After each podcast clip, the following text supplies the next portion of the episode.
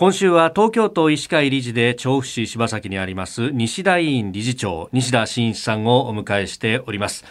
えー、高齢者施設等々でのコロナ対策というところで、えー、お話を伺ってまいりましたが考えてみたら介護職の方々っていうのも本当準どころか正規の医療提供者の一人のようなね、うん、えー、感じで今聞いていました。やっぱりそれはきちっと評価しないと先生いけないわけですよね。そうですね。あの割とこうドクターの活躍というのはあちらこちらでこう取り上げられますけどもはい、もう高齢者施設の介護スタッフのあの苦労というのはもう大変なものがございます。でそれをきちっとやはり評価をして、はい、えー、それを皆さんに知っていただくということがとても大事だと思います。これがあの介護職実際そういう場面にあのなって最終的にこう離職していったというような方も結構おられますので。まあ、そういう介護スタッフのモチベーションを上げるためにもですね、はい、ぜひぜひそこはこうクローズアップしていっていただきたいなというふうに思います。これコロナの初期に例えばその看護師さんだとかが、ええ、まあ、あの感染が怖いからお店来ないでくれとかいろいろこう言われたみたいなね、ことが報道されもしましたけれども、はい、これ介護職の方々と同じようなことあったかもしれないですね。そうですねそれとあの施設の中でクラスターが出た時にですね、結局中にいるスタッフの皆さん家に帰ると家族に移すので、えー、施設に泊まり込みでですね、えー、感染した患者さんたちの世話をして差し上げてたという非常にそういう辛い時期がったわけですね。えー、それももう本当職業意識でね心意気でやってくださったね。その個人の、えー、そういう義務感みたいなところにこう甘んじてはいけないと思いますね。やはりきちっとした評価をしなければいけないと思います。はいさあそしてあの医療提供体制の部分でもお聞きしたいと思いますが第5波と第6波でこれだいぶ違うとあの会長や副会長からもね伺いましたけれどもこの辺っていうのはだいぶ変わってきましたか？はい。えっとまあご存知のようにとにかく5波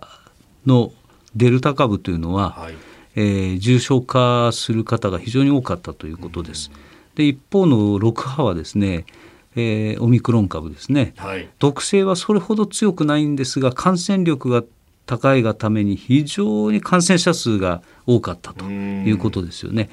自宅で療養するあるいは自宅で待機する人たちが5波の時は東京都大体4万人ぐらいだったと思います。それが6波の時は17万人ですからもう桁違いですよね。はいまあ、その状況をこう町のクリニックとしてこう支えていくと。これ、まあ、在宅で往診でいくっていうことになるといろんなことものを持っていかなきゃならないと思うんですが 先生七つ道具的なものってのはあったりするんですか？あのとにかく大事なことは、はい、消毒できないものは持っていかないということです。だから紙だとあの消毒するとダメになりますでしょ、はい、だから例えば往診カバンにしてもプラケースですえーはい、そういうものに、まあ、消毒薬をこう振りかけても大丈夫なようなものを詰めて持っていくということですね。あじゃああの、昔のねイメージの中であの黒い革のカバンでバカッと開くみたいなやつをこう持っていくってイメージですけど、あれじゃないんですね。そうですね。あのコロナの方に往診する場合はあのそれは持っていきません。はい、はい。なるほど。これでもやっぱあの今週いろいろお話伺ってきましたが、ええ薬がだいぶできてきたっていうのはこれ違いますか？そうですね。あの我々にとっても武器ができたということです。あの5波の時は、まあ、ステロイドそれから酸素投与、まあ、あとは脱水の方は点滴と、まあ、そういったことぐらいしか、まあ、対症療法ですよね、はい、しかできなかったわけですが今はあの内服薬のモルヌピラビルっていうものもございますし、はい、えー、あとは中和抗体でソトロビマウ